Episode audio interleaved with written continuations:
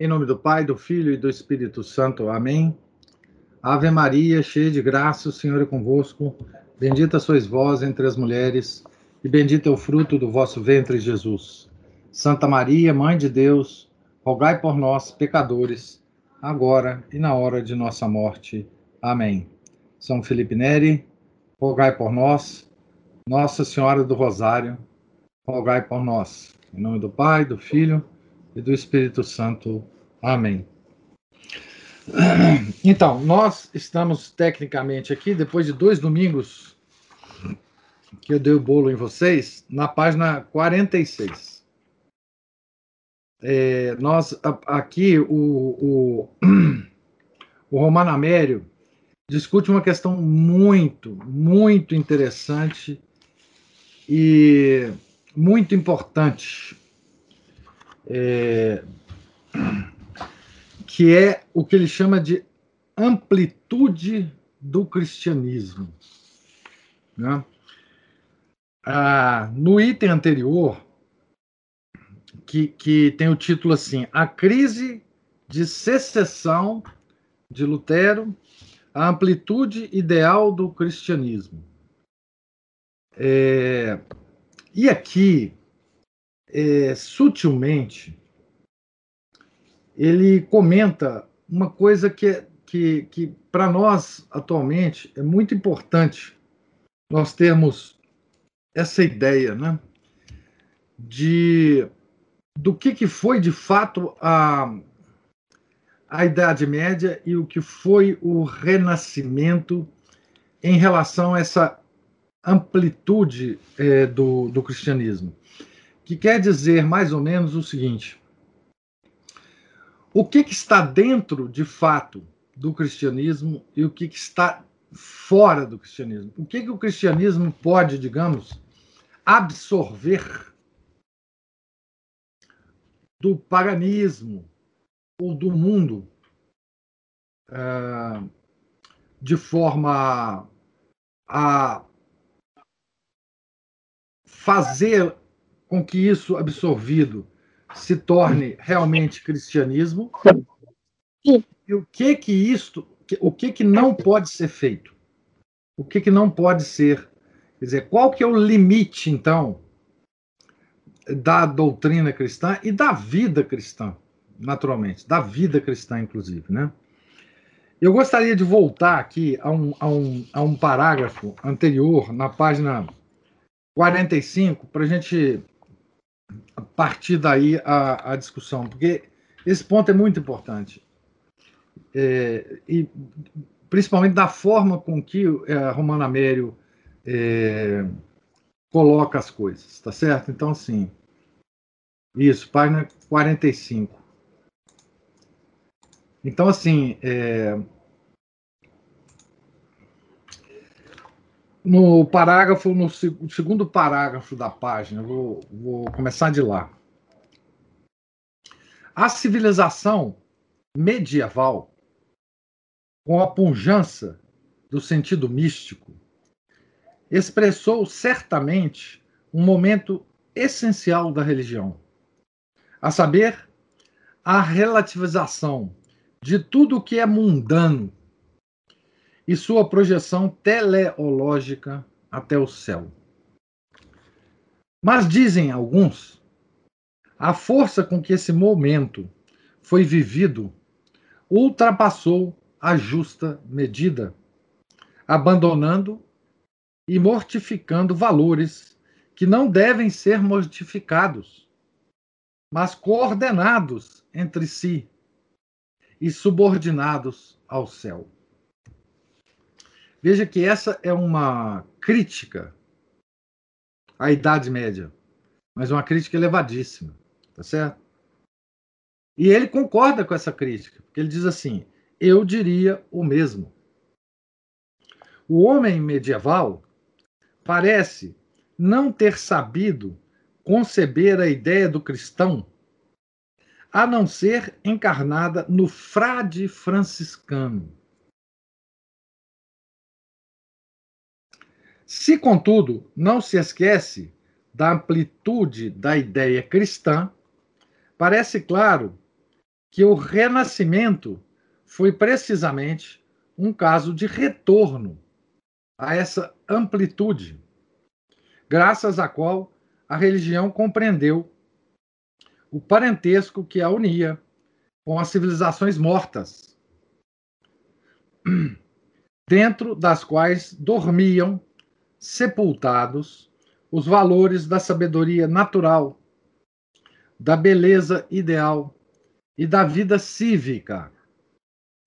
O Fedon e a metafísica, a Vênus de o Partenon, Homero e Virgílio. Veja, a, a, a Renascença foi caracterizada por essa volta à antiguidade. É, volta aos valores, é, inclusive sociais, da antiguidade. Né? Aos valores do paganismo. Né? Mas do alto paganismo grego. Tá certo? Então ele continua. Então ele continua.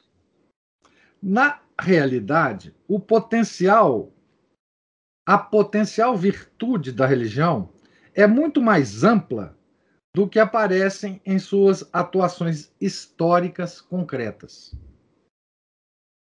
Manifesta-se sucessivamente com um devenir que nem sempre se ergue com retidão, mas que em seu conjunto tem um caráter proficiente e perfectivo. Por outro lado, isto é o que insinuam a parábola evangélica da semente e a ideia paulina do organismo que cresce até a perfeição. Então, o que, ele está dizendo aqui? Né? Que a Idade Média foi uma, uma, uma, uma época não é? em que esse limite do cristianismo se estreitou. Tá certo? Essa frase dele é muito, é muito significativa, né? É, o homem medieval parece não ter sabido conceber a ideia do cristão a não ser encarnada no frade franciscano. Tá certo? Já a Renascença abre para a, a ideia do, das, das, das, dos grandes é, das grandes obras é, da, da antiguidade é, pagã. E não se deve crer que tal assimilação da civilização gentia tenha começado com o Renascimento ou com os gregos que fugiam do Islã, porque foi precedida desde muito pela conservação dos autores gregos e latinos por obras dos monges nas profundezas dos tempos bárbaros. Então ele reconhece, obviamente, que a igreja que preservou essas obras. Né?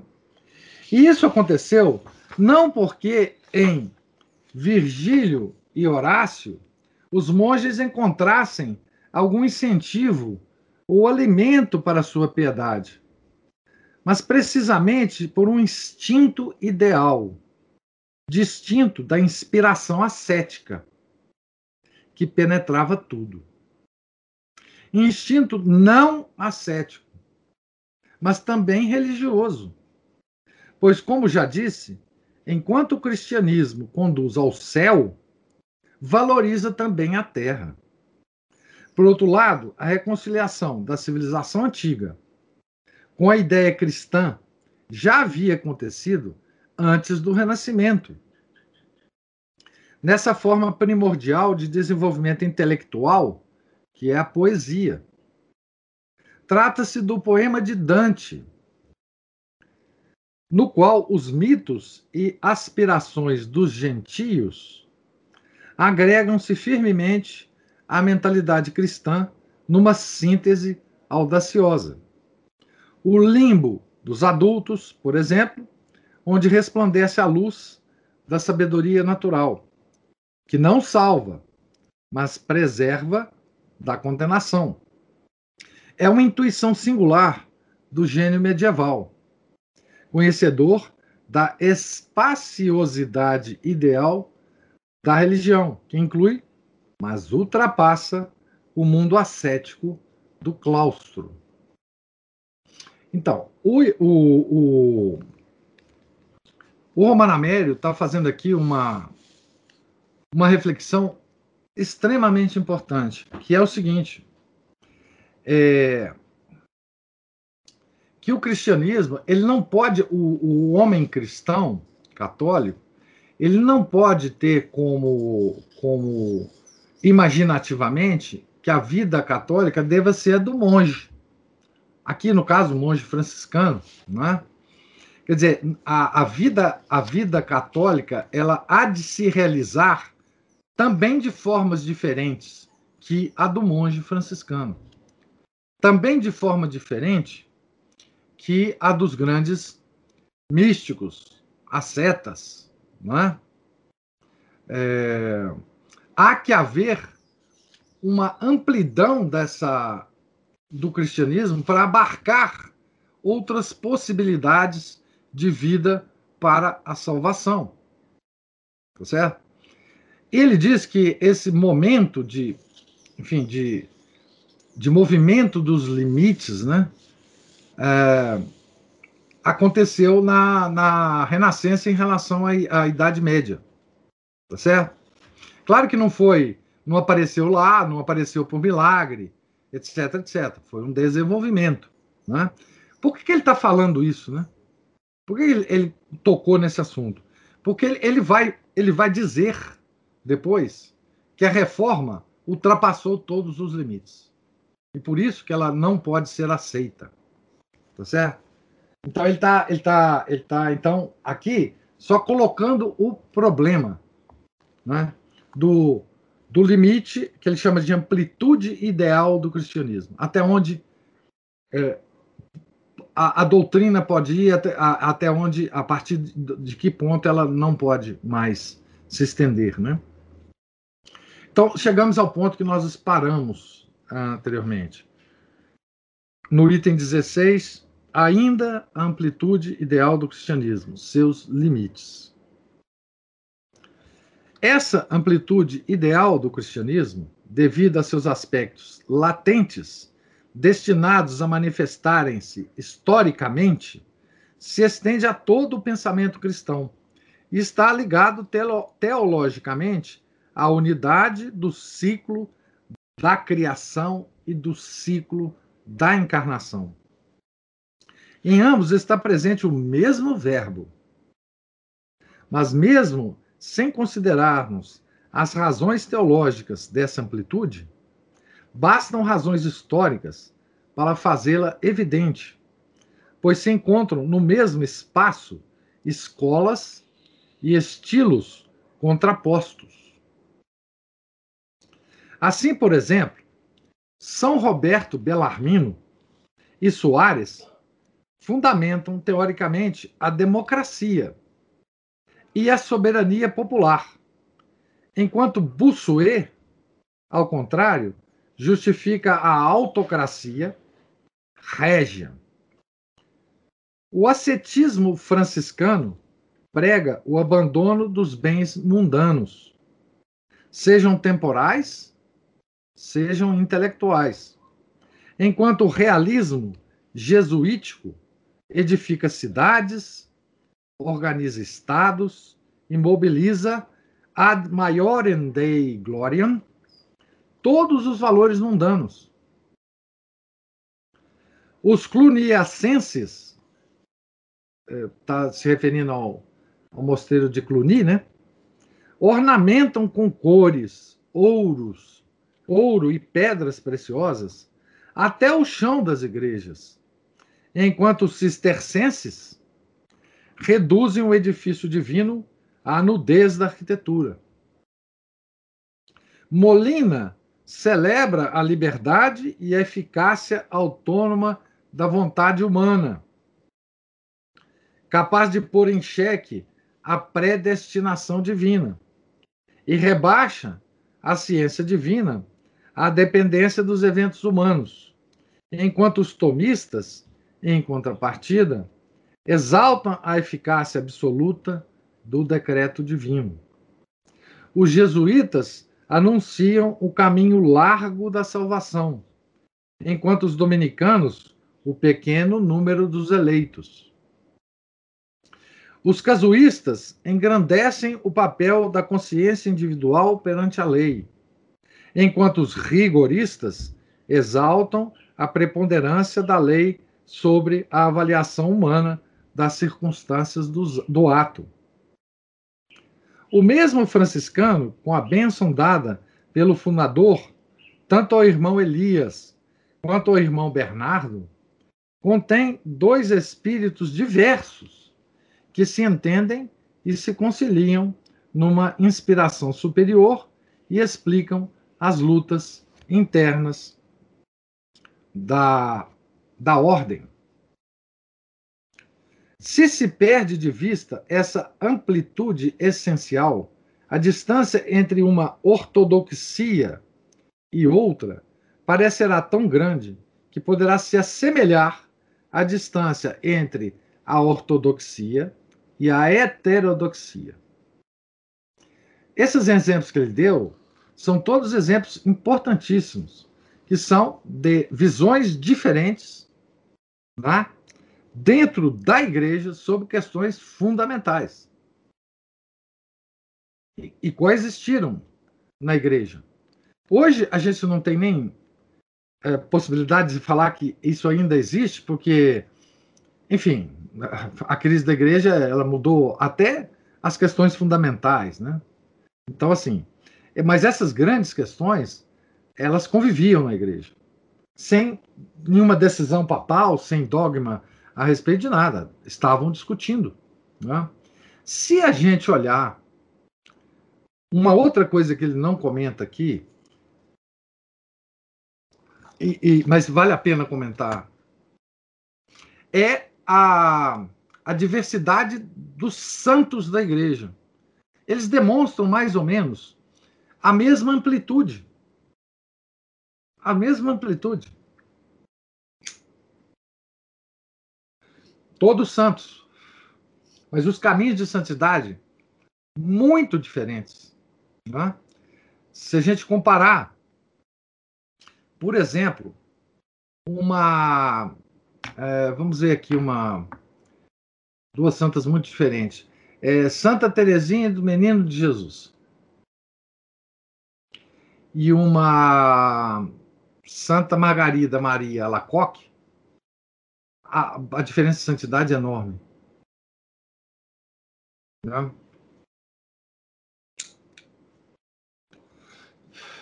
Os santos têm essa diversidade, que mostra um pouco a amplitude dessa dessa amplitude do cristianismo, né? Dos caminhos de salvação. Então, se a gente perde essa dimensão de até onde o, o cristianismo pode ir, o que ele fala aqui é que a gente perde a capacidade de. É, ou a gente confunde a ortodoxia com a heterodoxia. Né? A gente passa a achar que é heterodoxo o que, o que não é. Tá certo? E era assim mesmo que parecia aos partidários das escolas opostas que se acusavam reciprocamente, mas não ao magistério da igreja, que sempre interveio para proibir essas acusações mútuas e proteger a unidade da religião num nível superior. O mesmo acontecia a Sainte-Beuve, que, por não compreender essa amplitude, se maravilhava que le même nom de chrétien s'applique également à, au un, au un et au autre. Referia aos laxistas e aos rigoristas em relação à, à preponderância da lei, né? É, que, que, que, que, quer dizer simplesmente o seguinte: que o mesmo nome de cristão se aplica igualmente a uns e a outros. Não há elasticidade que possa chegar tão longe. O São Pedro dizia: bom, isso aqui não pode ser a mesma religião, né? Muito perspicazmente, Chesterton, Chesterton fez dessa amplitude o critério principal de sua apologética católica. E convém citar as palavras proféticas de Jacó. Vere dominus est in loco isto, et ego neciabam. Na verdade, o Senhor está neste lugar, e eu o não sabia. É, todavia, necessário precisar os limites desta genero dessa generosa visão da religião católica, que também a nós parece um critério histórico decisivo. Essa visão generosa não pode con é, conduzir ao pirronismo onicompreensivo que devora e sincretiza não somente as coisas diferentes, mas as contraditórias. As contraditórias. É, o pirronismo se refere à tradição da corrente filosófica do ceticismo fundada por Pirro de Élida, que nega a capacidade cognoti cogno é, cognitiva do homem. Tá certo? Então, pode-se falar de visão generosa quando se contemplam ideias distintas, formando um conjunto coerente no qual existe verdadeiramente uma pluralidade de ideias e onde uma ideia não é destruída por sua contradição com outra. Mas é impossível para a mente humana ou para qualquer mente fazer coexistir termos contra contraditórios, isto é, o verdadeiro e o falso. Aqui tem uma nota do próprio a, a, a Romano Amério, né, dizendo assim: sobre esse assunto, ver a, a carta de Manzoni ao pastor de Genebra, Genevieve, e aí cita a obra, né? Tá certo? Essa coexistência só seria possível de contraditórios, né? Com uma, com uma condição impossível. Se o pensamento não se dirigisse ao ser das coisas, ou se o ser e o não ser fossem equivalentes. O catolicismo antepõe a lógica a qualquer outra forma de atividade mental, e sua amplitude abarca uma pluralidade de valores que cabem todos dentro de sua verdade, mas não uma pluralidade composta de valores e de não, e de não valores um conceito espúrio da amplitude da religião conduz à indiferença teórica e à indiferença moral, isto é, à impossibilidade de ordenar a vida.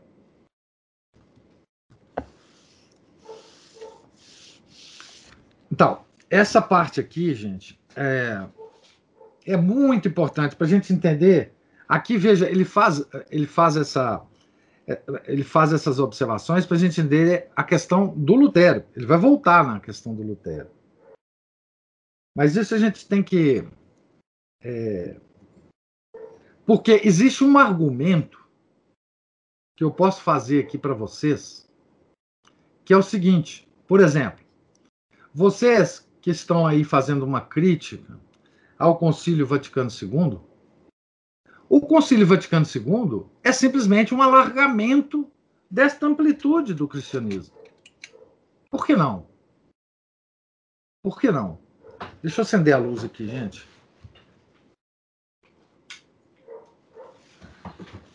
Por que, que nós não podemos considerar que o Concílio Vaticano II é, sempre um, é, é, é simplesmente um alargamento da, da doutrina católica, um alargamento, digamos assim, ortodoxo. Tá? Sabe quem defende isso? Quem defende isso é o pessoal da hermenêutica da continuidade. E é muito importante a gente ter isso em mente para a gente saber, na nossa cabeça, distinguir por que, que o Concílio Vaticano II não pode ser esse alargamento da, dos limites do, do, da doutrina católica e continuar a ser chamado de católico.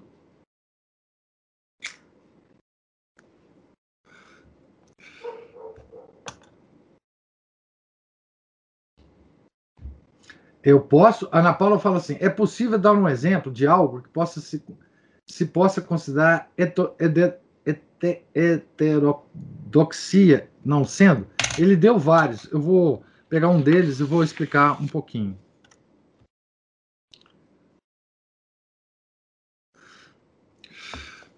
A,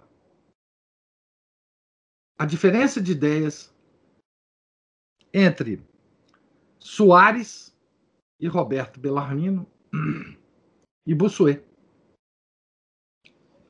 Tá certo? É, essa diferença é em relação a, a, organização política da sociedade. Tá certo? Organização política da sociedade. O que acontece? Roberto Bellarmino está do lado da democracia e da soberania popular. Não aquela do liberalismo, tá? Isso aqui é muito antes do liberalismo. E Bossuet é contrário a isso. E justifica a autocracia régia. Ou seja, o império. Tá certo? Essa é uma coisa que poder, o Belarmino e o Soares poderiam estar aqui sendo acusado de é, é, heterodoxia em relação ao Bussuet. Tá? E foi, né? Mas a igreja sempre foi contra isso. Que, que a igreja fala sobre regimes? Ambos os regimes, democracia e, e autocracia, são regimes que podem é, é, existir numa sociedade católica. Simplesmente isso. De um modo geral. Obviamente, não a democracia que nós conhecemos hoje. Aqui é falada aos quatro ventos, tanto pelo Putin, quanto pelo Trump, quanto pelo, pelo Xi Jinping, quanto. Enfim. Todo mundo se acha democrata hoje em dia. A democracia, já li para vocês, inclusive, um texto é, primoroso do Jean Madiran sobre, sobre esse assunto. Tá certo? Então, é, esses limites são muito importantes. É, é muito, é, a ideia é muito sutil. Tá certo? A ideia é muito sutil. E pode nos levar, tá certo? A confundir as coisas. E leva muita gente boa a confundir a coisa agora, na crise atual da igreja. Dizendo assim, gente, vocês não estão entendendo. O Concílio Vaticano II foi uma ampliação de limites. Não tem nada aqui que, que, que fere a doutrina católica. Nossa, enfim, vocês estão. Vocês estão. É, é, foi, um, um, foi uma ampliação de limites baseado no tempo em que nós vivemos o tempo que nós vivemos exige essa ampliação. Isto é uma justificativa comum entre os modernistas. E aí nós temos que ver se a coisa é contraditória, de forma que se você aceitar uma coisa, você não, não consegue aceitar outra, ou se elas são complementares, ou podem existir sem ferir uma coisa ou outra. Essa é a sutileza. E é interessante colocar isso aqui, por quê? Porque é, ele, vai, ele vai usar essas observações dele né, com relação ao Lutero. Então, aqui, o próximo item é o seguinte: negação do princípio católico na doutrina luterana.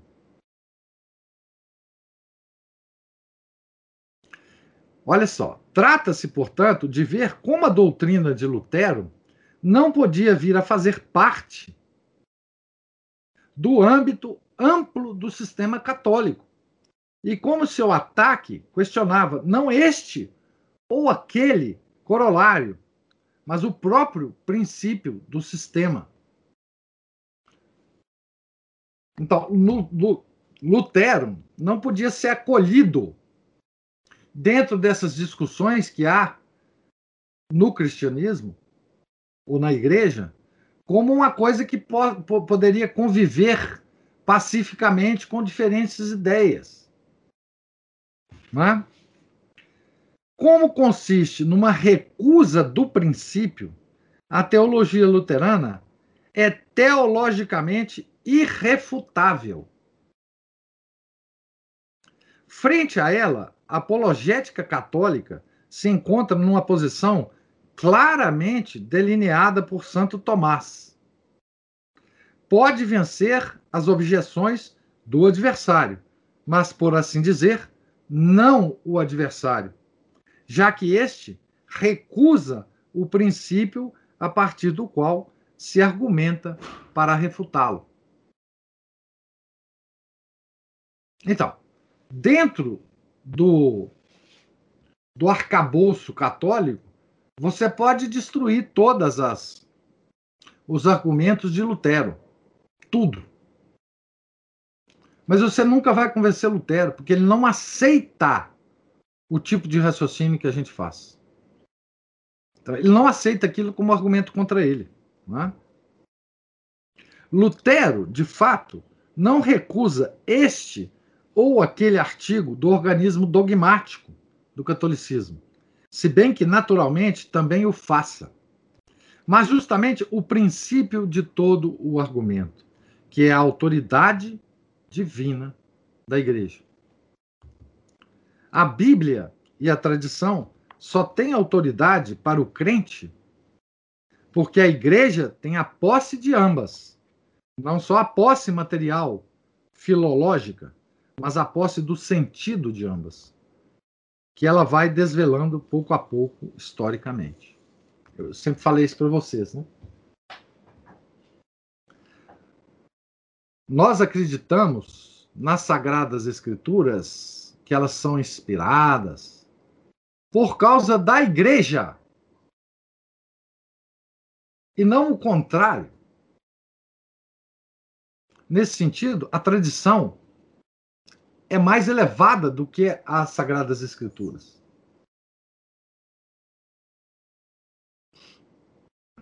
Tá certo? O depósito fidei é mais importante. Não é? Nós, a, a, a, a base que nós temos para ler a Bíblia, para tentar entender aquilo, para nos é, beneficiar daquilo, é porque a igreja disse que aquilo é um, um, um texto inspirado pelo Espírito Santo. Por nenhuma outra razão. E nós deixamos de fazer isso com outros escritos contemporâneos aos escritos, é, tanto do Velho Testamento quanto do Novo Testamento, que são, digamos, os textos apócrifos, porque a igreja diz que isso é, é, é assim, que há textos contemporâneos que não são inspirados e que há alguns que são inspirados que contêm, que são contidos na Bíblia. Então, autoridade, não existe autoridade da Bíblia. A Bíblia não tem autoridade nenhuma.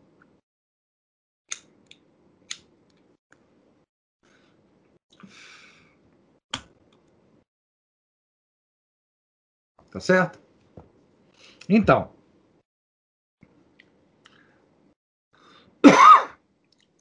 Lutero, em vez disso, põe a Bíblia e o sentido da Bíblia nas mãos do crente. Recusa a mediação da igreja e confia tudo ao juízo privado, suplantando a autoridade da instituição pelo imediatismo do sentimento que prevalece sobre tudo. Lembra que eu falo sempre de vocês, para vocês, com relação ao sentimentalismo, né?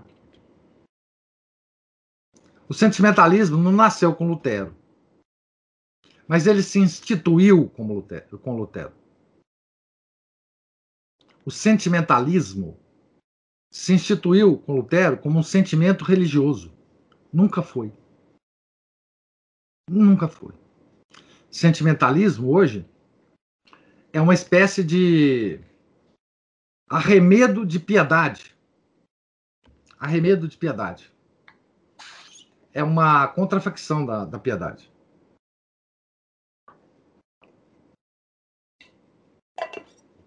E nós caímos nisso constantemente. Nós que eu digo é nós, nós aqui presentes, né? Tá certo? Sentimento. Imediatismo do sentimento. Imediatismo do sentimento. Tá certo? Que prevalece sobre tudo a consciência subtrai-se ao, magi ao magistério da igreja. E a impressão individual, especialmente se é viva e irresistível, fundamenta o direito à convicção e o direito à manifestação do que se pensa, acima de qualquer norma. Então aqui fala assim: especialmente se é viva e irresistível tem gente dada ao sentimentalismo que leva outras pessoas ao sentimentalismo pelo brilho, pelo brilho da pessoa, pelo carisma da pessoa. É? Então, por exemplo, vou dar um exemplo para vocês. É, há hoje pessoas né, que, é, digamos assim, é, escolhe ir em determinada missa, em determinada paróquia, porque gosta mais daquele padre do que o outro padre. Porque sente, digamos assim, uh, melhor uh, vendo ou assistindo a missa daquele padre. Porque ele é mais simpático. É? Hoje nós temos padres famosos, né, de, youtubers famosos, etc. Então, assim, as pessoas, é por que, que elas fazem isso? Por, por causa do sentimento. É, então, elas esquecem tudo que elas a, sabem da missa, né, da doutrina católica da missa, é, do poder do padre é, sacramental, e, vão, e, e, e, se deixam levar pelo, pelo sentimento, né? É, pelo sentimento pessoal que ela tem. Isso, isso é um sentimentalismo muito, muito normal hoje em dia, né? Aquilo que o pirronismo antigo supõe no âmbito do conhecimento filosófico, o pirronismo protestante supõe no âmbito do pensamento religioso. A igreja, que é individualidade histórica e moral do, do Cristo, homem-deus, fica despojada de sua essência como autoridade, enquanto aquela vivência da impressão subjetiva passa a ser chamada de fé e é convertida em dom imediato de graça. Então, a fé hoje, para, para os sentimentalistas, né, é uma espécie de bem-estar. É uma espécie de bom sentimento. Né? por causa dos protestantes. Eles é que institucionalizaram isso. Né? A supremacia da consciência arranca pela base todos os artigos de fé da consciência individual, né? uma vez que estes valem ou não valem, segundo a consciência individual os aceita ou não. Desse modo, o princípio do catolicismo, que é a autoridade divina, é extirpado e com ele os dogmas da fé. Já não é a autoridade divina da igreja que os autoriza, mas sim a impressão subjetiva e individual. É o é self-service religioso. Né? No self-service você escolhe as comidas que você gosta e as outras você não come. E se a heresia consiste em crer numa verdade revelada, não por ser revelada, mas porque se adequa à percepção subjetiva, pode-se dizer que todo o conceito de fé se converte no luteranismo no conceito de heresia, porque a palavra divina é acolhida somente enquanto recebe a forma de uma convicção individual. Não é que a realidade obrigue o assentimento, mas é o assentimento que dá valor à realidade. Olha, gente, isso que ele está falando aqui é tão importante que, sim, essa é a, a o tom, a característica principal da filosofia moderna. O Lutero, ele influenciou todos os filósofos depois dele. Até Kant, não é? Até Kant, que, que do subjetivismo todo da filosofia, é, depois o romantismo, né? tudo isso tem essa base, essa base. Eu sou o centro do universo. Eu sou quem faz todas as a, a, a reflexão sobre os valores, aqueles que eu acho, o que eu sinto que são verdadeiros, eu aceito. Portanto, eu dou realidade a eles. Aqueles outros valores que eu não aceito, para mim não vale nada, ou seja, eles não existem. Né? Então, não existe verdade, portanto, claro. Não existe realidade, porque a realidade depende de mim. Né? Daí vocês entendem Descartes, depois, enfim, toda essa confusão. Né? Partiu de Lutero. De Lutero. Né? Que depois, pela lógica interna, a crítica do princípio teológico da autoridade divina se transforme em crítica do princípio filosófico da autoridade da razão é coisa que pode se inferir a priori por exigência lógica e que foi atestada a posteriori pelo desenvolvimento histórico do pensamento alemão até as formas mais completas do racionalismo imanentista. Ele está falando aqui, né? Se você pode ou se dá o direito, né, de criticar o princípio teológico da autoridade divina, é só uma questão de tempo para você começar a duvidar do princípio teológico, ah, desculpe, do princípio filosófico da autoridade da razão. Tá certo? E isso é o que foi feito depois, né? Quer dizer, o penso logo existo do Descartes é filha, é filho da, da dessa, dessa, dessa crítica do princípio teológico da, da autoridade divina. Né? Porque aí você passa a, a, a duvidar da autoridade da razão. E daí, daí você entra no iluminismo, daí você entra em todos os irracionalismos que possa haver, que, que por, por incrível que pareça, é chamado de racionalismo. Né? Tá certo? Racionalismo. A palavra racionalismo, como indicação de movimento filosófico, é justamente quando a razão perde completamente a, autoridade. Né? Os homens passam a duvidar da razão humana. Né? Tá certo? Então, é... item 18. Ainda a heresia de Lutero. A bula exurge Domini. É a bula do Leão X, né? né?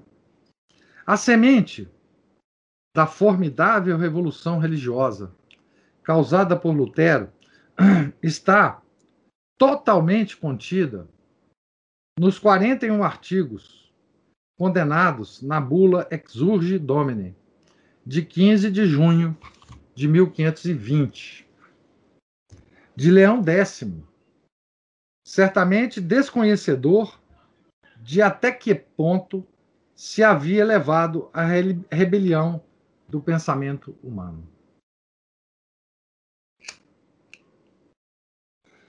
É claro que Leão X não sabia o que, que ia acontecer depois. Né?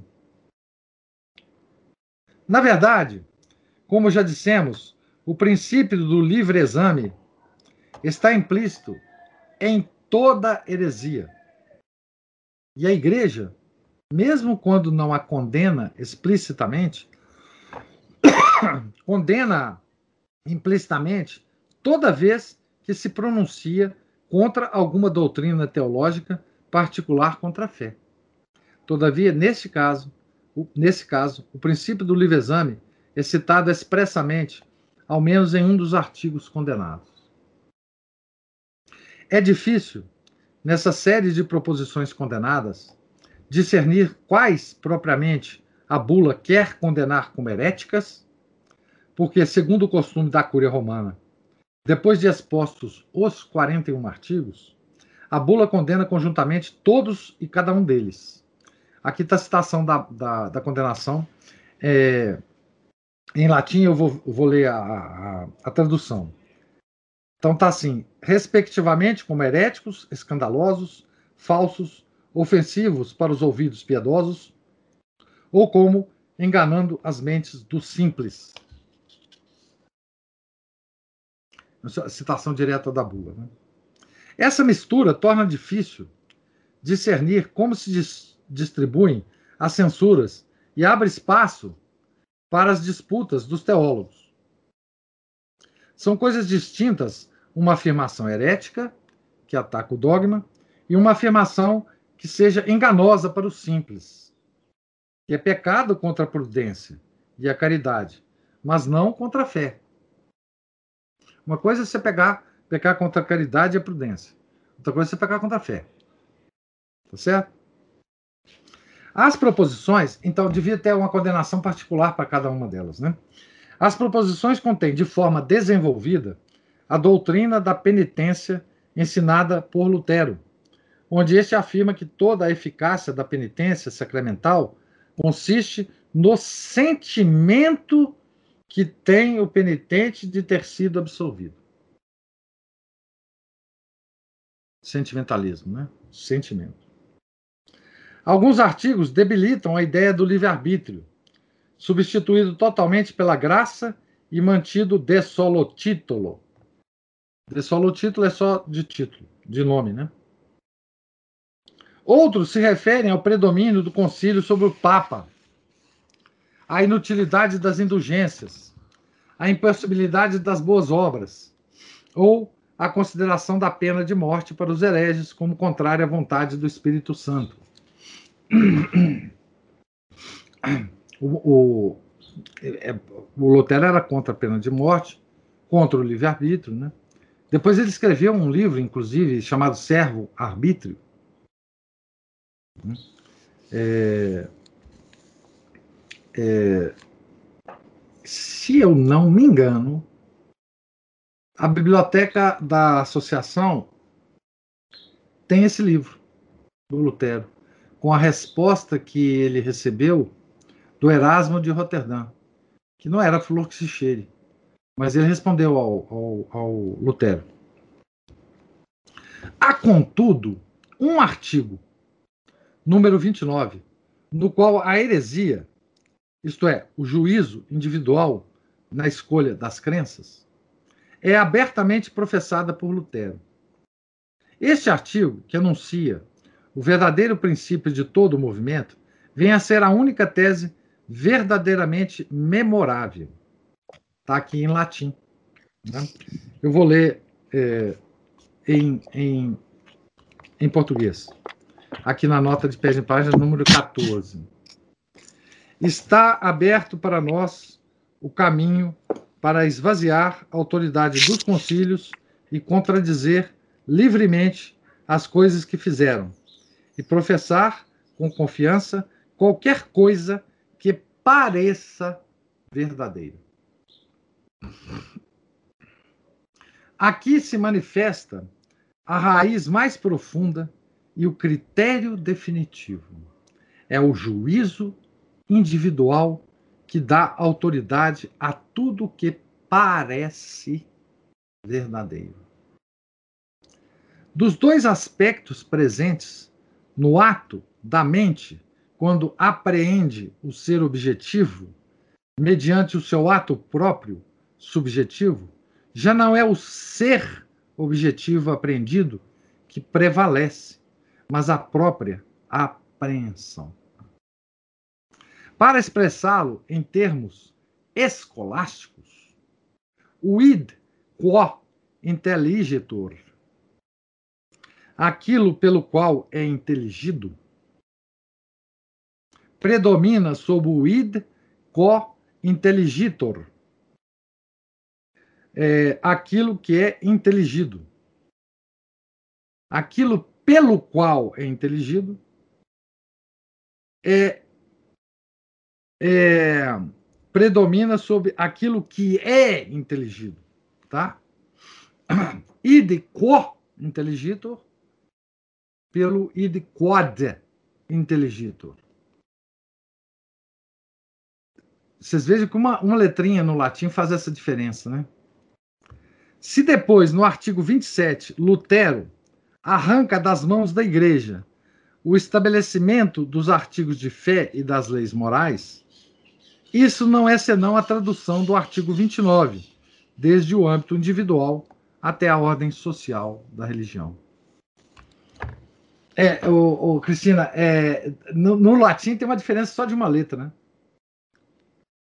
Id qua intelligitor pelo id quod inteligido. Né? Aquilo pelo qual é inteligido e aquilo que é inteligido. Né?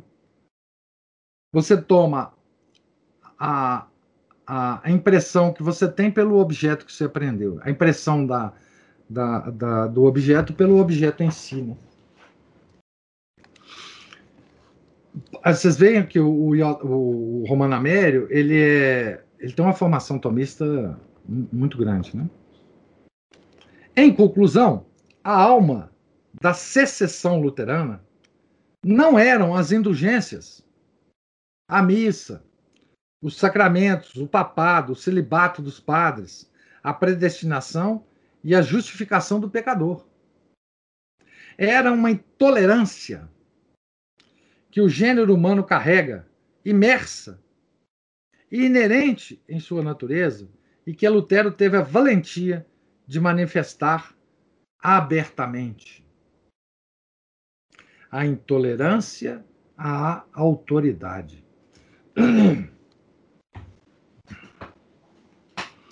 Quer uh, uma coisa tão moderna quanto isso, gente? Intolerância à autoridade?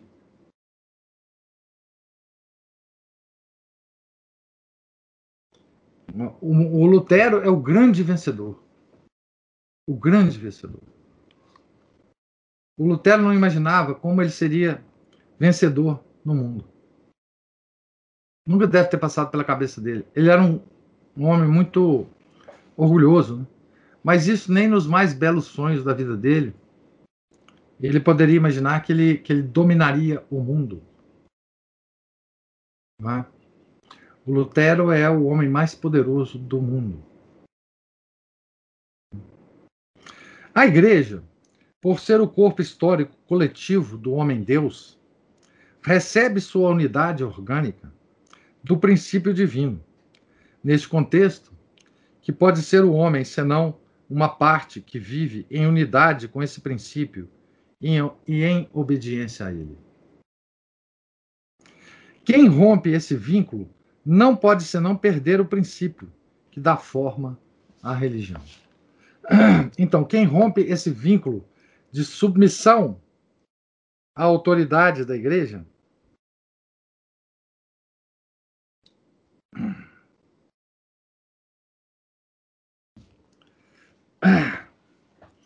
ele perde o princípio que dá forma à religião. Tá certo? Então, veja que o Lutero ele não ampliou os limites possíveis do cristianismo. Ele rompeu esses limites. tá certo? Rompeu os limites.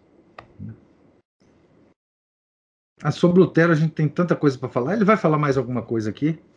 Mas, enfim. 19. O princípio de independência e os abusos na igreja.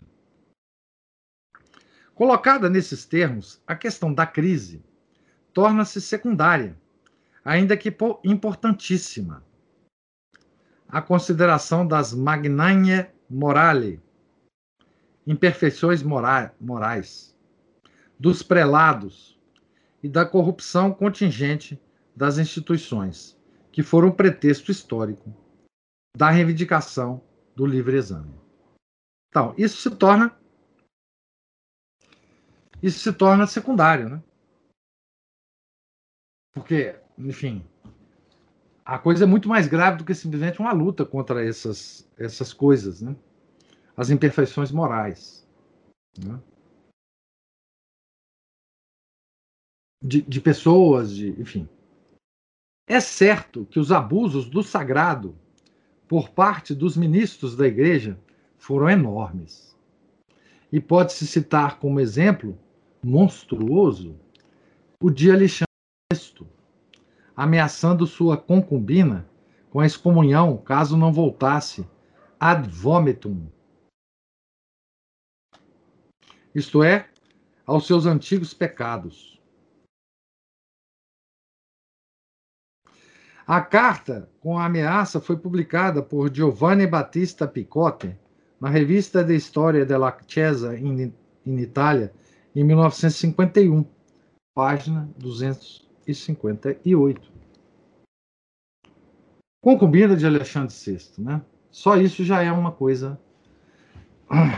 Agora, ele, como Papa, estava ameaçando de excomunhão se ela não voltasse, né? Enfim. Mas além do fato de que a condenação do abuso não justifica a rejeição da coisa abusada, ocorre que a reforma da igreja devia vir, e veio de fato, pela via da ortodoxia, graças a homens como São Francisco de Assis, São Domingos de Gusmão, Santa Catarina de Sena e todos os fundadores de ordens religiosas do século XIV e XV, que sempre consideraram impossível para os católicos caminharem retamente sem o selo de aprovação daqueles mesmos homens de igreja de quem reconheciam a autoridade e cujos vícios criticavam. E a razão pela qual a corrupção dos pastores não chegou a gerar uma crise, mas somente um desvio, é que a prevaricação prática não foi elegida em dogma teorético, como, entretanto, fez Lutero. Ao contrário da prática, que é sempre limitada o dogma teorético é ilimitado, já que contém em sua universalidade um, uma potencial infinidade de práticas.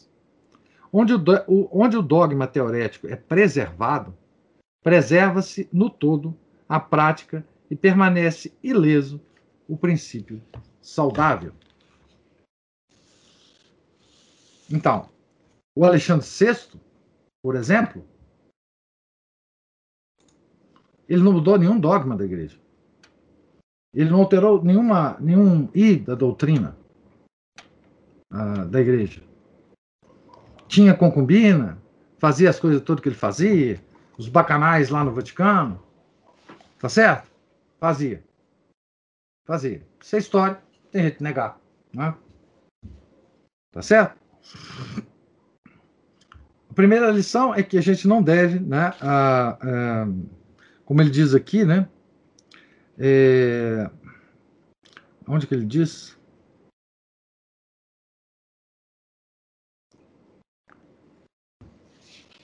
Que a gente não deve. É, aqui ele fala assim: a gente não, não deve rejeitar a, a, a coisa abusada pela condenação do abuso que se faz a coisa acusada, né? Então, você acusa a pessoa de abusar das coisas da igreja, mas você não, não, não se separa da igreja. Certo? Não se separa da igreja. O abuso é verdadeiro? É verdadeiro. Né? Certo? Então, onde o dogma teorético é preservado, preserva-se no todo a prática e permanece ileso o princípio saudável. Então, por que que isto, esses comportamentos dos papas renascentistas, né, dos Borgia,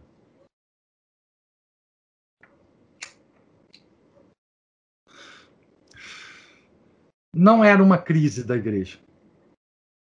Porque todo o dogma da igreja estava preservado.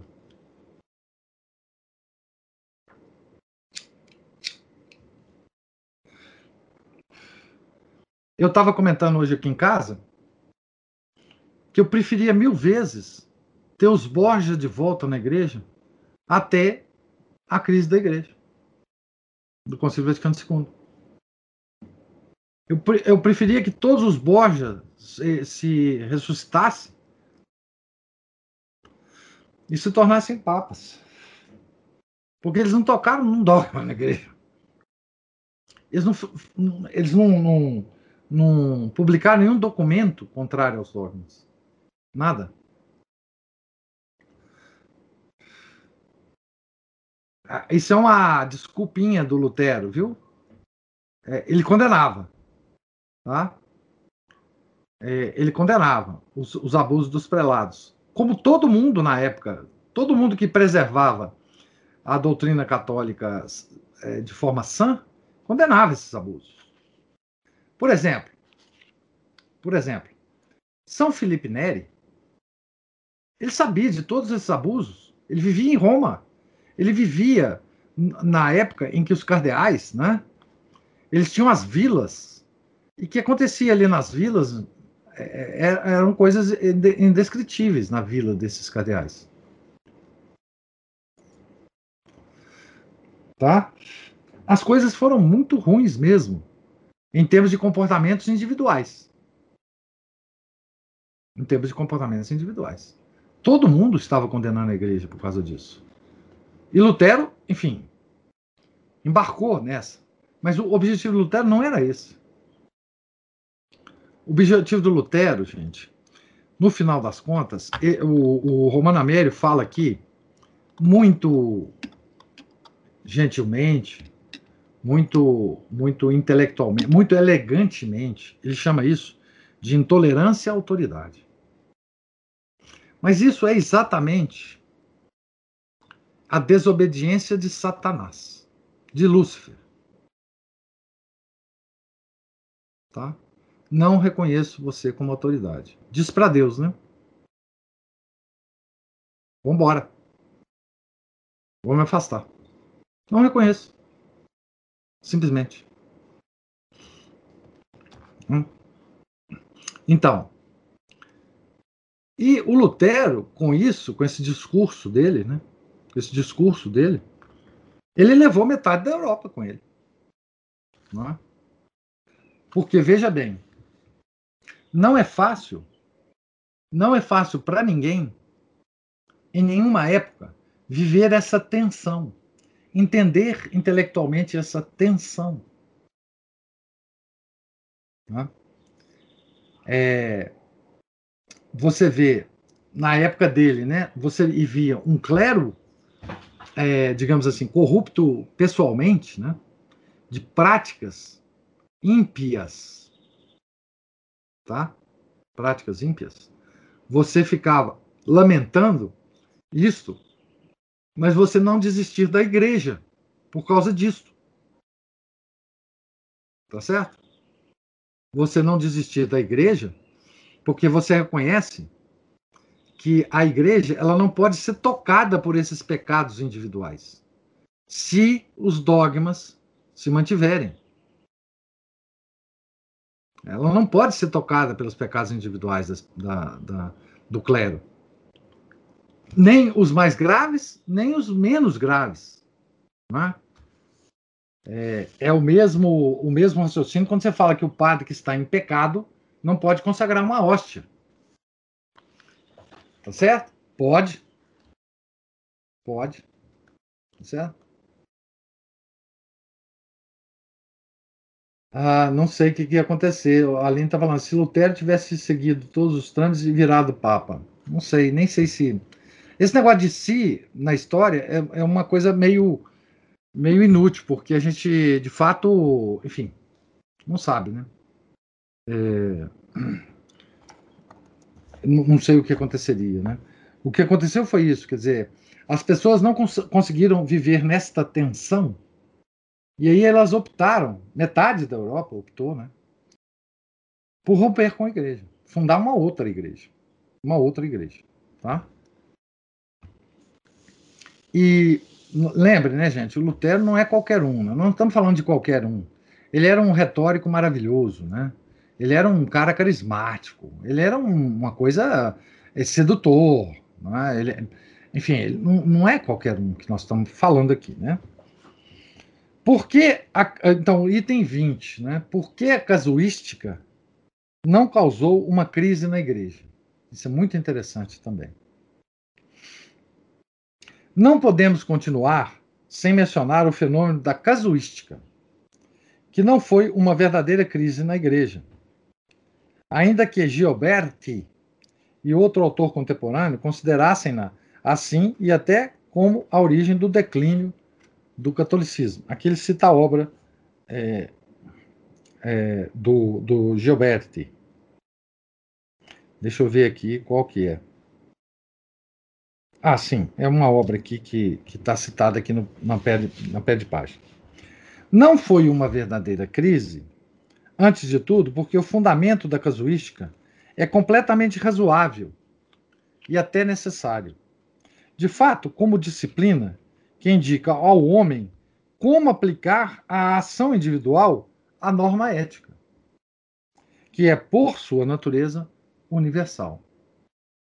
A casuística teológica tem papel análogo ao da casuística jurídica, que o Samuel vai entender bem aí. Né? E nasce como algo necessário e que se realiza constantemente na vida moral. Seu desenvolvimento foi efeito do, do Concílio de Trento, que, ao definir que no sacramento da penitência o sacerdote exerce seu ato per modum iudice por meio de julgamento, suscitou a necessidade de uma doutrina que traduzisse em soluções práticas revestidas de concretude do caso singular, a norma moral e o preceito da igreja. E nisso não se pode alegar nada de repreensível na casuística. Vou dar um exemplo para vocês.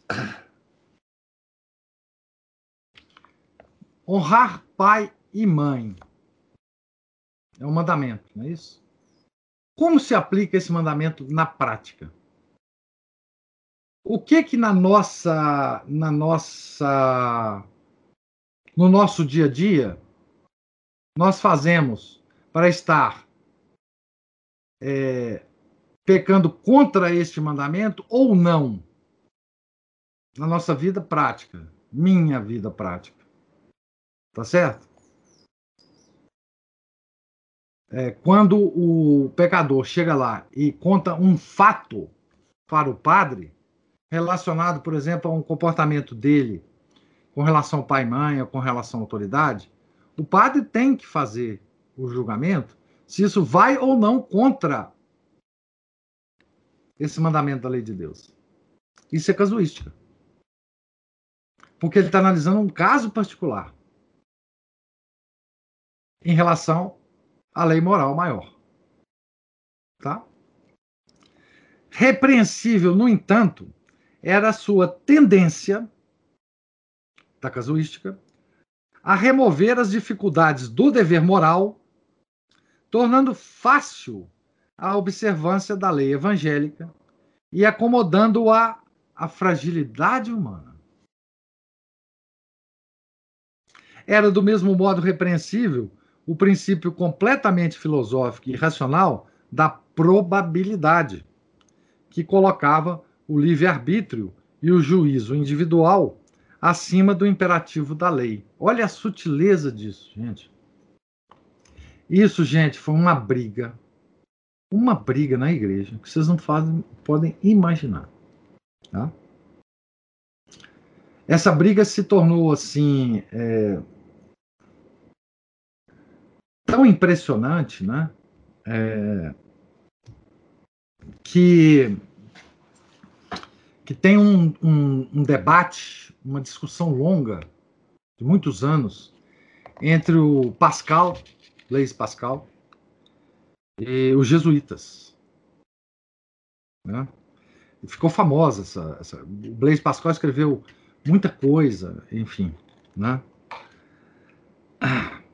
Assim, segundo Caramuel, chamado por Santo Afonso príncipe dos laxistas, deve-se permitir uma variedade de opiniões acerca do bem e do mal, todas admissíveis, sempre que tenham um certo grau de probabilidade e todas úteis.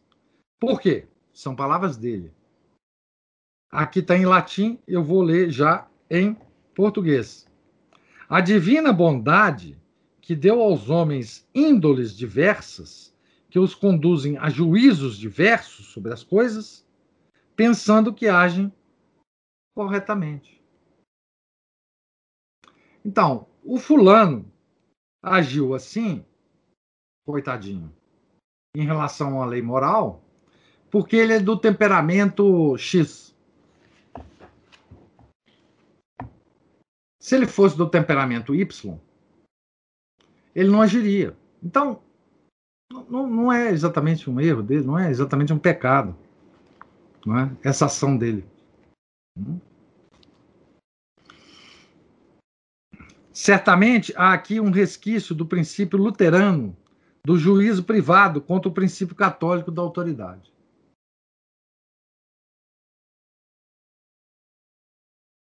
Se vocês quiserem saber a posição de Santo Afonso nisso, que é o grande teólogo moral, né? Vocês vão ter que ler a obra dele toda, completa, de teologia moral. Mas o Santo Afonso é um santo da igreja, né? Então ele ele pegou muito bem as, do, as duas posições, né? Dos laxistas e dos rigoristas e, e seguiu um caminho muito equilibrado da santidade, né? Contudo, essa teoria dos casuístas, que dava primazia às impressões subjetivas na determinação das próprias escolhas morais, era depois relativizada ao submeter a consciência dos penitentes, a consciência dos penitentes, à autoridade do confessor e, portanto, de algum modo, a autoridade da igreja. Então, o laxismo só ocorria na pessoa do, do confessor. Depois que ele emitia o, o juízo dele, sobre a, o fiel, o fiel aceitava aquilo como posição da igreja, como posição de, de Nosso Senhor Jesus Cristo, e isso se submetia à autoridade da igreja. Né? Então, do lado do fiel, né, isso de certa forma estava preservado. Né? A casuística era, na verdade, mais um fenômeno da classe clerical, em função de guia que um fenômeno difuso de degradação da consciência popular. Tá? Então, era mais um fenômeno da classe clerical que um fenômeno difuso de degrada da degradação da consciência popular. A população praticamente não percebeu essa grande discussão intelectual que houve. Ela estava submetida ao, ao confessor. O confessor podia ter, ser de uma linha ou de outra linha, que, que, que a população nem sabia, né, de um modo geral. A grande maioria dos livros de casuística que apareceram naquele século são de fato prax confess,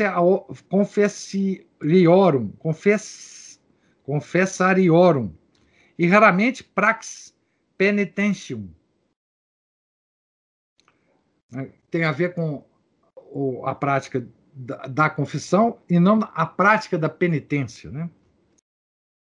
Guia para confessores ou guia para penitentes. Era mais guia para confessores do que guia para penitentes. Portanto, por outro lado, era fácil passar de um critério benigno para julgar as ações já realizadas, como foi em princípio a casuística. Há um critério relaxado para julgar ações ainda por realizar. A casuística não se converteu em crise porque jamais foi formulado expressamente o princípio de que a liberdade podia escolher a lei a qual se obrigaria. Por isso, as muitas proposições condenadas por Alexandre VII em 1665 e 1666 contêm soluções de casos, mas não enunciam um erro de princípio. Da reprovação da casuística por parte da Igreja, não se segue, portanto, que a casuística fosse capaz, como pensou Pascal, de introduzir no catolicismo um verdadeiro e próprio estado de crise. Então, aqui ele também desfaz a ideia, é, ele está ele tá tentando desfazer nesse capítulo a ideia de que algumas coisas poderiam ser consideradas crises na igreja, mas não são, de fato. Né? Aqui ele entra na Revolução Francesa. Vamos lá. A Revolução Francesa. Então, a Revolução de Lutero, agora a Revolução Francesa. A Revolução Francesa pode ser justamente identificada com os princípios de 1789. Sejam quais, forem os, sejam quais forem os atos violentos e iníquos que a mancharam. E aqueles, na verdade, não seriam princípios que fossem apenas promulgações de direitos. São, ao contrário, verdadeiros e autênticos princípios verdades assumidas que não se permite julgar, mas que julgam tudo. São proposições antitéticas ao princípio católico da autoridade. Aqui existe uma construção de uma estrutura antité antitética à igreja no campo social. Né? A esse respeito, é impossível pensar o 1789 francês de modo histórico, senão enquanto precedido pela fixação das teses luteranas naquela vigília de Todos os Santos de 1517. Não porque aquelas 95 teses fossem destrutivas se tomadas artigo por artigo, mas porque era spiritus agitans molem, o espírito que move o todo.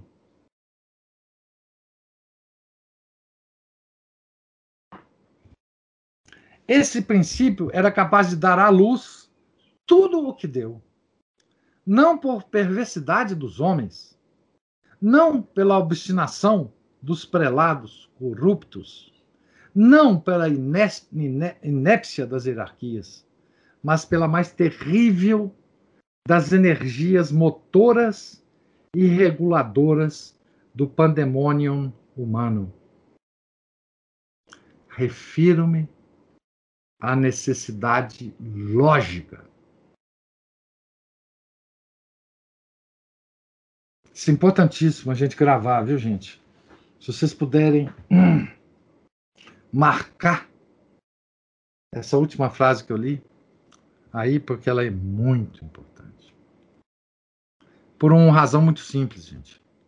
Quando a gente traça princípios irrefutáveis, a nossa mente ela foi feita para isso, para tirar as conclusões necessárias desses princípios. Qualquer enunciação de princípio para a mente humana é o início de uma cadeia de raciocínio lógico. Nós somos assim. Fomos criados por Deus assim. é inevitável. Nós não fazemos isso por maldade. Nós não fazemos isso por obstinação. Nós fazemos isso por causa da natureza da nossa do nosso intelecto.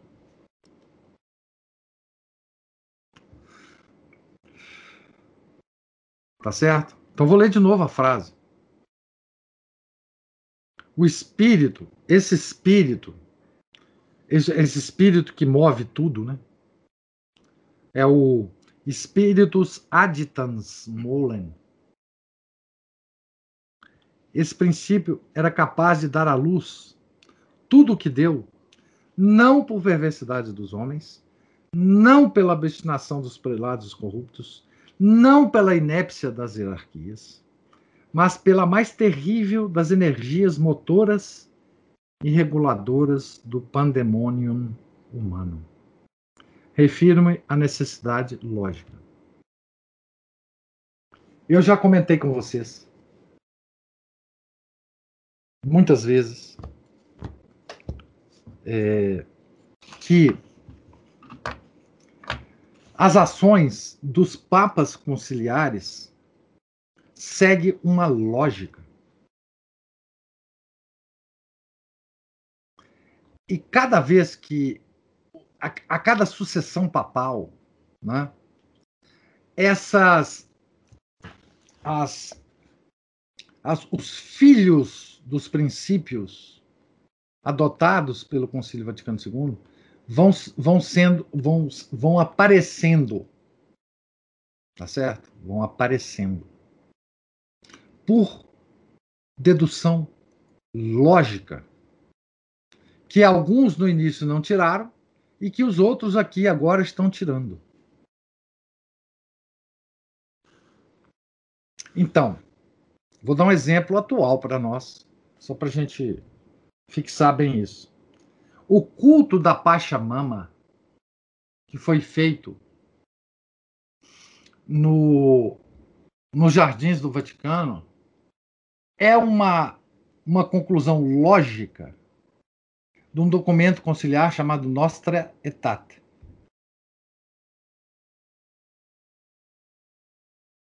Não há como não, se você considerar o Nostra Aetate como princípio e você começar a colocar a sua cabeça para deduzir as coisas, você chegará na parte a mama é, nos, nos, nos jardins do Vaticano. Não tem outra coisa. É lógico. Tá certo? Outra lógica. Outra lógica. Se, você, se vocês considerarem né, o documento do concílio é, em relação aos, aos irmãos separados, que eles chamam, né, ao protestantismo, aos protestantes das várias denominações, vocês vão chegar, logicamente, não tem outra forma, é, em posição lógica, ao selo que o Vaticano II lançou, que, que o Papa Francisco lançou em 2017, em comemoração aos 500 anos da revolta de Lutero. O selo é a cruz de Nosso Senhor, e embaixo da cruz, ao invés de Nossa Senhora e São João, tem Lutero e Melaston. E atrás, no selo, na, na figura do selo, né, tem a cidade de Wittenberg, que é onde Lutero viveu e lançou a sua reforma. É uma coisa escandalosa? É uma coisa escandalosa. Mas é conclusão lógica do documento do Conselho. Não tem outra coisa, tá certo? Então, muitos dizem ser extraordinariamente rico e transbordante o composto de ideias que se lançou contra o catolicismo na Revolução Francesa, e que nem todas as suas causas foram filosóficas e religiosas. O mesmo digo eu, assim como em relação à reforma protestante. Todavia, se concebermos a confrontação desordenada de ideias, não como um prelium mixtum, uma batalha mista, mas em vez disso, como uma psicomaquia, uma luta de essências, teremos que reconhecer, de reconhecer que a Revolução Francesa foi um grandioso movimento de fundo que, para retomar a estupenda imagem lucreciana, funditus humana vita turbat ab imo. Perturba desde o fundo da vida humana. Desculpe. Perturba desde o fundo a vida humana. Ele cita o Lucrécio na obra De Rerum Novarum. A, a crítica dos princípios da Revolução Francesa é assunto de todos os autores católicos do século XIX, incluídos, e não como últimos da fila, aqueles que costumam ser classificados como liberais. Assim faz Manzoni no ensaio Sulla Rivoluzione Francese, que a historiografia moderna tenta lançar no descrédito e no esquecimento. Assim o faz o padre Francisco Soave, no perspicaz opúsculo, também condenado ao érebo, sobre a vera ideia da Revoluzione de Francia. O érebo aqui é uma imagem que ele usa grega, né? Na mitologia grega, a personificação das trevas e da escuridão. É, assim, faz Rosmini na filosofia del diritto, discorrendo sobre a colisão entre o direito individual e o direito social. Sei que também houve pensadores católicos, homens ilustres do clero, políticos e reformadores de opinião de caráter católico, que forçaram os princípios da Revolução Francesa até chegar a uma interpretação benigna. Tem muitos, viu? Dizia-se que aqueles princípios eram o esclarecimento das ideias do cristianismo, que esperavam desenvolvimento e que não foram reconhecidos como tais no momento de sua exposição. Há a respeito declarações de grandes prelados da igreja, inclusive de pontífices contemporâneos. Vamos nos referir a, a, a isso adiante, mais detidamente, nesse rápido resumo histórico.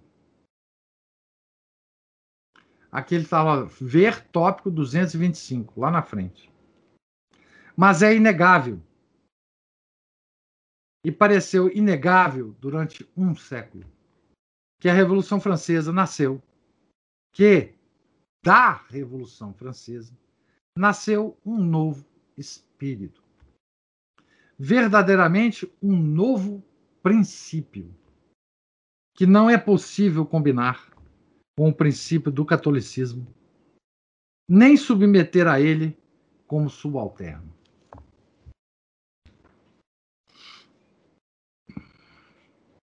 Então, é, ele está comparando esses dois movimentos, que são comparáveis, da Revolução Francesa e de Lutero, tá certo? E ele está dizendo aqui que nasce na Revolução Francesa um novo princípio. E quando nasce princípio, a gente tem que ficar pensando o seguinte: nasceu um princípio, a partir desse princípio, nós podemos tirar conclusões lógicas. E a mente humana tira conclusões lógicas. É impossível que ela não tire conclusões lógicas. Tá certo? Então, é...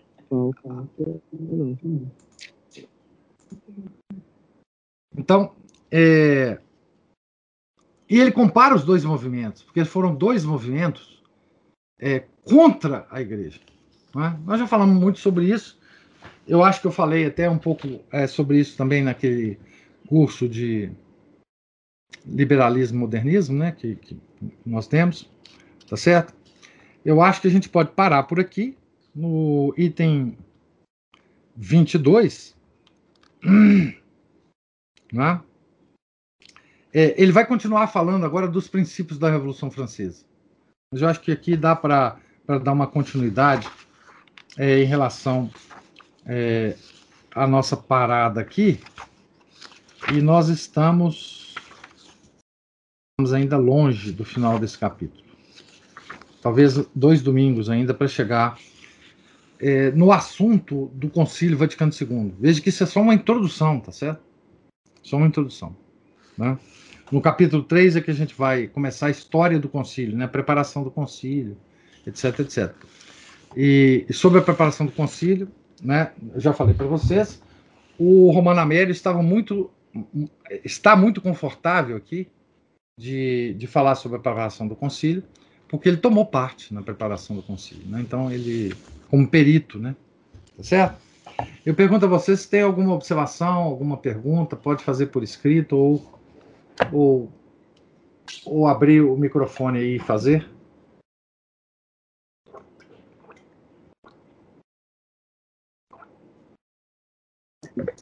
Professor. Professor. Sim.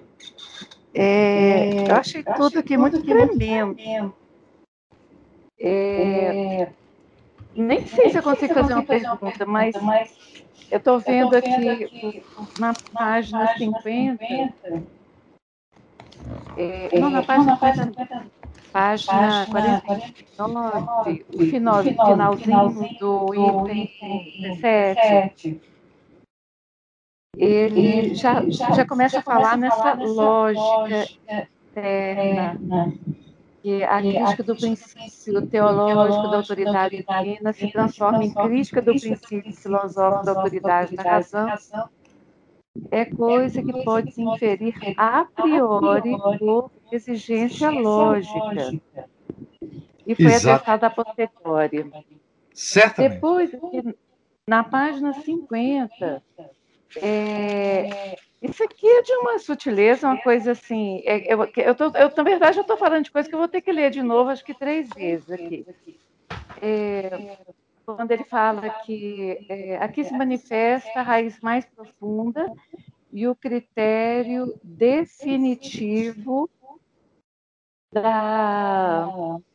Peraí, critério, é o, juiz individual que dá autoridade a, tu, a tudo o que parece verdadeiro, né?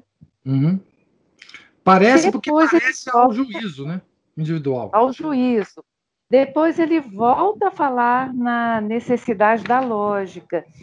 É, nessa primeira anotação que eu, tinha, é, que eu marquei aqui, é, ele fala da racionalidade imanentista. Quer dizer, por trás disso tudo, parece que a gente lida sempre com a mesma coisa, que é essa coisa hegeliana, imanentista, de inversão da verdade, de quebra de uma sequência natural da verdade.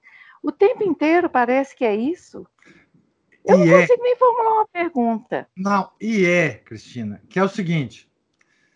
Tu, olha aqui, é, você pega Hegel, Descartes, Hegel, Kant, para dizer os principais, eles são, são conclusões lógicas de Lutero. Não, deve, não poderia dar outra coisa depois que não Descartes, Kant e Hegel. Porque é. é justamente essa é a questão lógica. Porque se você entrar na atmosfera luteriana, não tem outra forma de você pensar. O homem não consegue pensar a partir desses princípios outra coisa que não o pensado. O Descartes, é, é Kant e Hegel. Não, não tem jeito. Porque uhum. é, a atmosfera que te envolve, entendeu? É, e aqui não é uma questão de fazer por mal, ou porque você é corrupto, ou porque você quer acabar com tudo. Não, é porque é necessidade lógica. E aí a necessidade lógica te leva a coisas ilógicas, o que é impressionante. A, a, a, você falar, você duvidar da, da autoridade da razão te torna irracional. Por mais, que, por mais que você chegue a essa conclusão usando os, os, os princípios lógicos. Então, isso aqui é impressionante, por isso que ele fala que isso é, tem uma força motora assim maior do que tudo. Porque nós não sabemos Agora... de outra forma. É só. Agora, é, Lutero, ele não, não, não, pelo que o senhor falou, ele não era inteligente a esse ponto de maquinar essa, essa quebra de princípio. É, o essa... não, não, claro que não. Não, ele não era. Agora, se ele vivesse 200 anos, ele faria o que Descartes, Kant e Hegel fez. Ele, ele uhum. teria tempo para chegar às conclusões. Ele faria. Ele, ele anteciparia tudo isso aí. Só que eh, o, o, andar da história, ele, ele, eh, quer dizer, o cara morre, ele faz aquela confusão toda na Europa, os países se separam do cristianismo, se impõe em vários países aquela doutrina do Lutero, aquela atmosfera, e outras pessoas começam a viver naquela atmosfera e tirar as conclusões lógicas. Por isso que o desenrolar da história, ele vai, ele, a gente vai, quando a gente acompanha o desenrolar da história, é que a gente vai vendo todas as potencialidades transformando em ato, mas que já estava lá, lá, lá, lá na, na doutrina do, do, do Lutero. É, quer dizer, é, são as filosofias que se desdobram e, se, e transformam em ato potências que estavam lá. Uhum. Tudo isso é assim. Por exemplo, a, a, a toda a maluquice é, da ciência moderna, é toda a maluquice da, da teoria da evolução, tudo isso está, tá, de alguma forma, imbricado nessas conclusões lógicas, que são, é, que são cadeias que não tem jeito de você evitar, desde que você respire a atmosfera luterana. Por isso que os revolucionários franceses fizeram o que fizeram, porque respiraram ou respiravam a atmosfera luterana não tinha outra coisa para fazer. Claro, as crueldades, etc., não, não, eu não coloco isso nessa, nesse nível, não. Mas intelectualmente, os, os, digamos assim, os frutos intelectuais e filosóficos da Revolução Francesa estão todos em potência em Lutero. E à medida que você respira essa atmosfera, você vai tirando suas conclusões.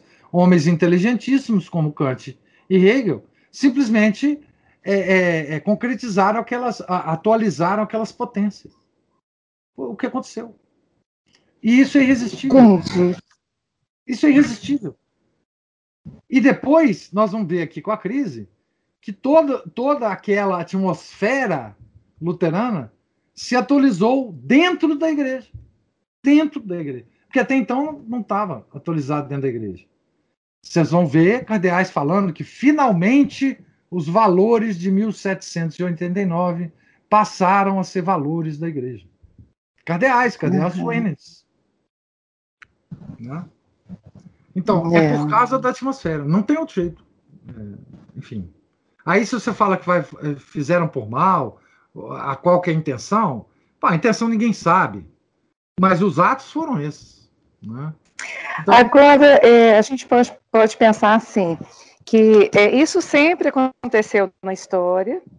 É, eu estou pensando assim, a, é, a, igreja ela sempre barrou esse tipo de consequência lógica. Ela sempre teve autoridade para isso. É. E, a, e, desta vez, com, com o Vaticano II, com Lutero, com o modernismo, é como se fosse um dique cheio de rachadura e a água está passando, é isso? na verdade, ela sumiu a atmosfera protestante. Por, de, por isso, ela não, ela não consegue ser nenhum, nenhuma barreira para isso, porque ela está na onda. Então, ela não consegue ser barreira. Não, não há como ser barreira se você se você é, se você assume os princípios. A, com o Concílio Vaticano II, a Igreja assumiu os princípios da, da luteranos e de 1789. É o que foi feito, foi isso. Então, a, a igreja, agora, ela está na onda. Na mesma onda. E para onde vai dar, para onde isso vai, é consequência lógica. Tá certo? Então, assim, não poderia ter outra missa que não a missa nova na igreja do Concílio Vaticano II. É uma consequência lógica. É. é não, não teria jeito de manter a missa antiga. A missa antiga não tem o espírito de Lutero e nem de 1789. Seria uma excrescência. Seria insuportável para a lógica dos, dos, dos criadores do Concílio Vaticano II uma missa antiga. Então, a missa nova está dentro dos pressupostos dessa lógica. É simplesmente isso. Agora, todas as outras dimensões, eu estou falando da dimensão lógica, né, explicando, mas todas as dimensões existem ao, ao, ao lado da, da, dessa força lógica, né? Mas não tem jeito de você tirar outra conclusão. Se você pega o, os, os documentos do concílio e você concorda com todos eles, com todos os princípios, tá certo? Você vai a, a, a chegar a, todos os atos papais depois do concílio, inclusive desses mais recentes. Ontem teve uma, uma encíclica recentíssima que saiu ontem. Eu não quero saber de encíclica, de fato. É. Mas certamente será a conclusão lógica. De tudo. Pessoal, achei que o senhor ia dar uma aula sobre a nova encíclica. Estava esperando aqui para não precisar ler ela. Meu caro, olha aqui.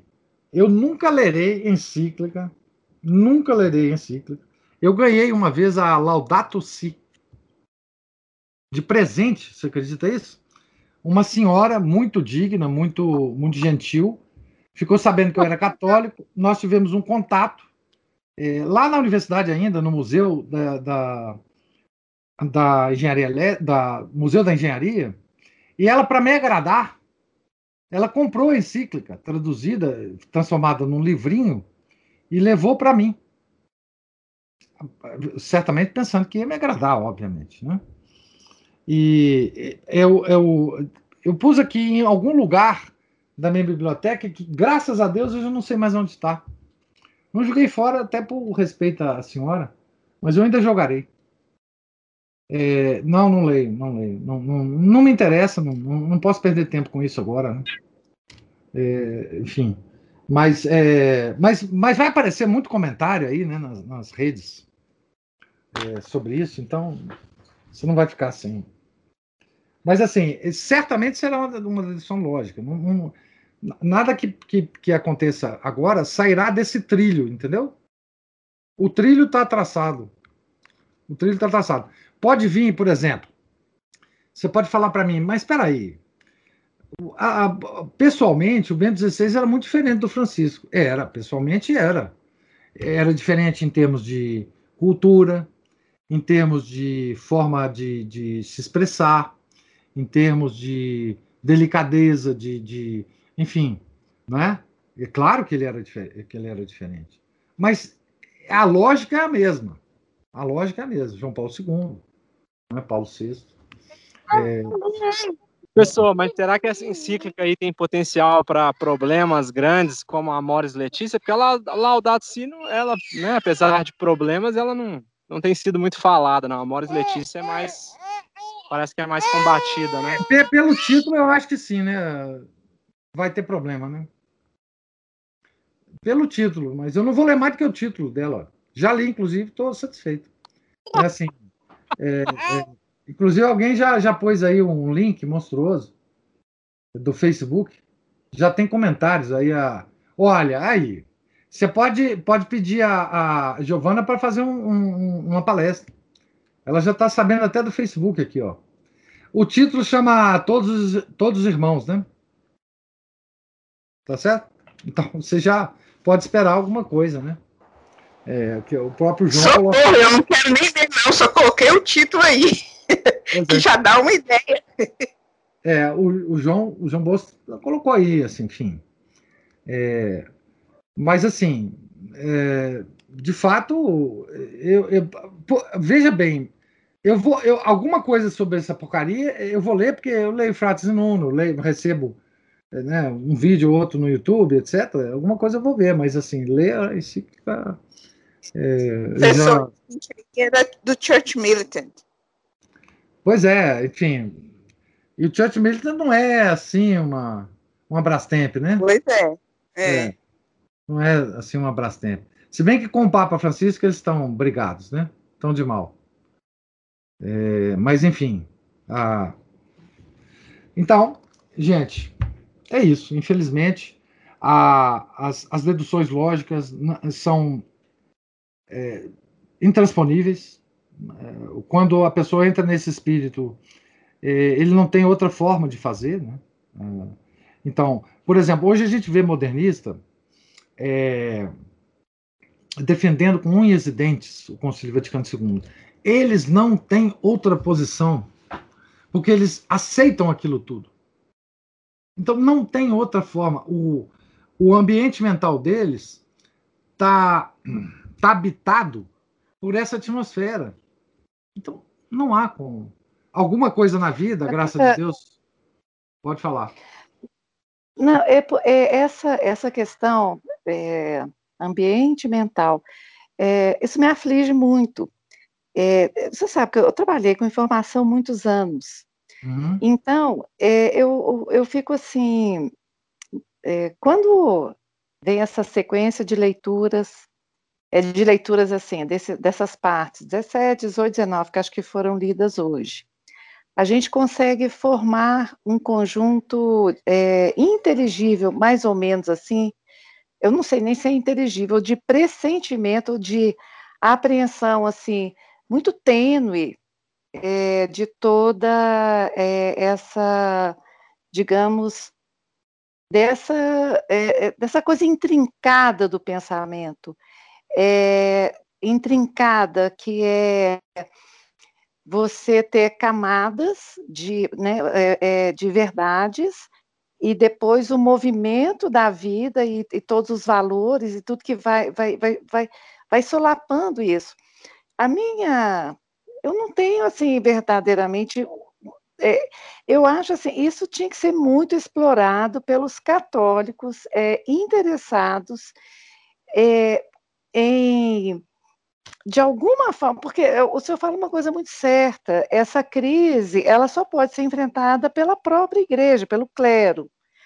Agora, nós temos uma infinidade de pessoas no nosso entorno que se dedicam a, a, a, entender isso e não conseguem, porque elas, elas têm uma doença chamada autoridade, não, autoridade não, obediência. Né? É lado é isso, é, é, é, é uma visão assim maluca, porque assim, eu, lógico que eu tenho que ser obediente à igreja, mas eu não posso ser ilógica, né? Óbvio, assim, isso, isso. Com, a, com, com, relação às coisas que a própria igreja afirma. Então, assim, eu tenho essa, essa, essa, essa é, é, esses três pontos, é porque eu marquei aqui um, dois, três, eu fui voltando, né? É, parece que no centro disso está essa filosofia maluca, que eu acho que é demoníaca, que é o imanentismo do kantiano, de Hegel, e por outro lado essas pessoas agindo, assim, o Lutero, é, os, os, os é, fomentadores da Revolução Francesa, objetivamente com ideias que a gente não consegue, assim, é, esse código a gente não consegue apreender isso para falar com clareza disso. Mas nós vamos compreender. Presta atenção. Na, na, na nova edição da, do livro do antropoteísmo, tem a terceira parte. E a uhum. terceira parte vai tratar exatamente desses movimentos revolucionários em relação à gnose e ao panteísmo. Tá certo? Então, nós vamos ligar, por exemplo, esses movimentos modernos, a própria posição do Lutero, com uma tradição herética que vem desde a antiguidade, mesmo pré-cristã. Tá certo? Quer dizer, as leituras nossas têm que ser de tal forma que os tijolinhos vão caindo na cabeça da gente, é, Cristina.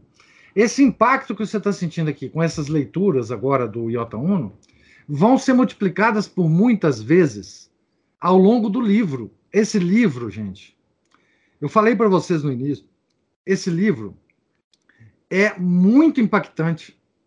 ele, ele é impactante de uma forma diferente de todos os outros livros que já saíram no Brasil, publicados em português.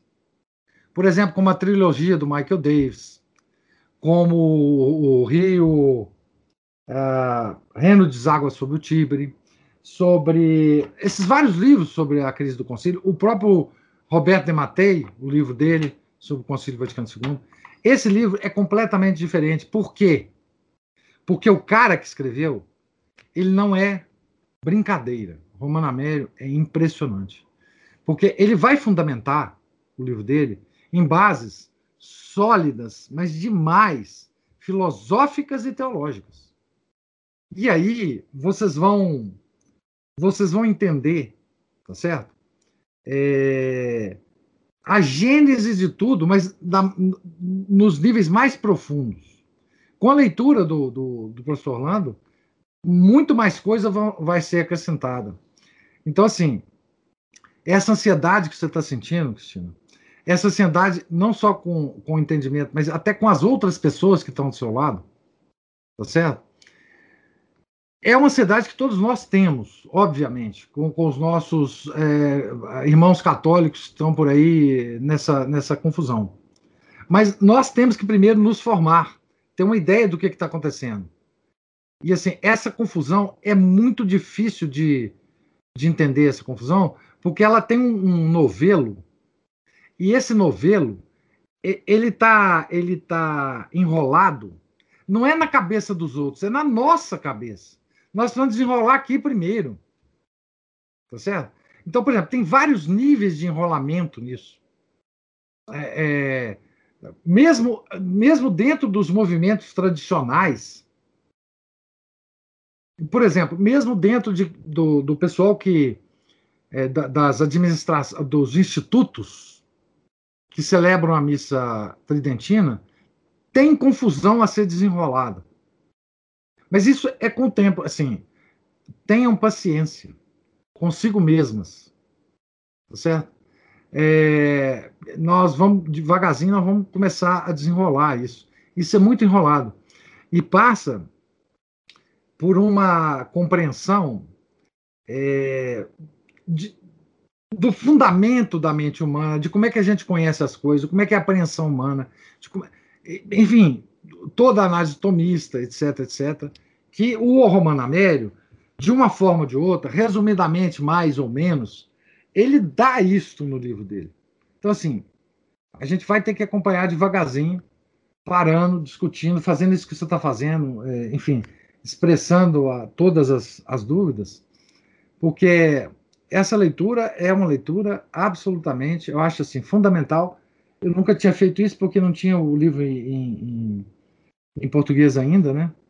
Mas é, vai ser muita, muita, muita, muito interessante e às vezes muito, muito, assim, muito lamentável, na verdade, né? A gente entender por que, que as pessoas é angustiante, ah, por que, que as pessoas se desviaram, quais são, foram os argumentos, por que tem tanta gente agora desviada da, da verdadeira fé, né?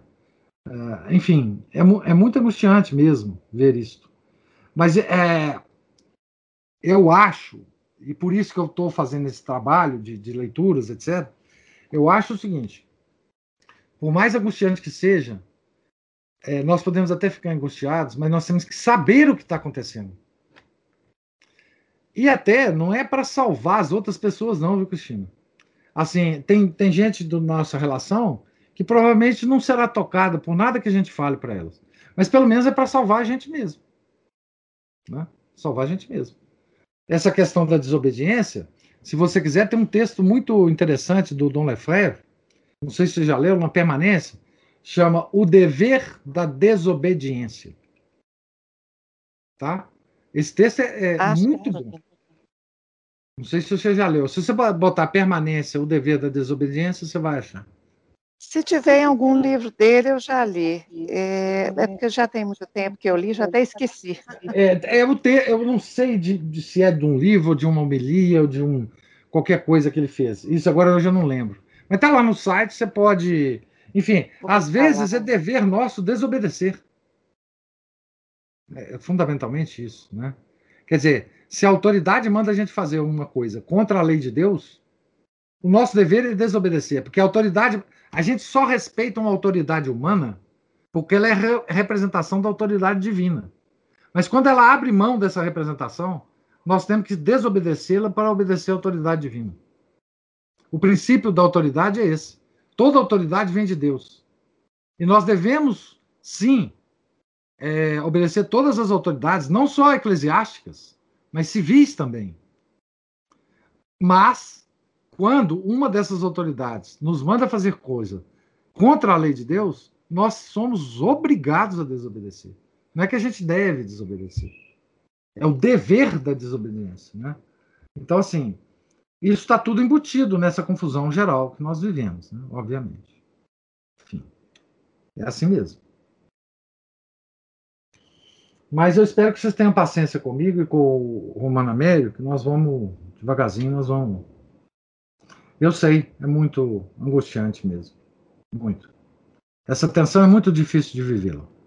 Por isso que tem muita gente que desanima disso e ou sai da igreja ou volta para para enfim para a igreja é, modernista porque lá também não tem discussão você vai na missa e ninguém te enche o saco e eu conheço muita gente assim né que não aguenta a tensão né dessa de toda a discussão né? Correto pessoal alguém mais tem alguma Alguma observação? Não? Então, Deus lhes pague a paciência, tá certo? É, domingo que vem nós nos encontraremos aqui, se Deus quiser, se Deus permitir, tá certo? Tenha um santo final de domingo, tá certo? Em nome do Pai, do Filho, do Espírito Santo, amém. Ave Maria, cheia de graça, o Senhor é convosco. Bendita sois vós entre as mulheres, e bendito é o fruto do vosso ventre, Jesus. Santa Maria, Mãe de Deus, rogai por nós, pecadores, agora e na hora de nossa morte. Amém. São Felipe Neri, rogai por nós. Nossa Senhora do Rosário, rogai por nós. Em nome do Pai, Filho e do Espírito Santo. Amém.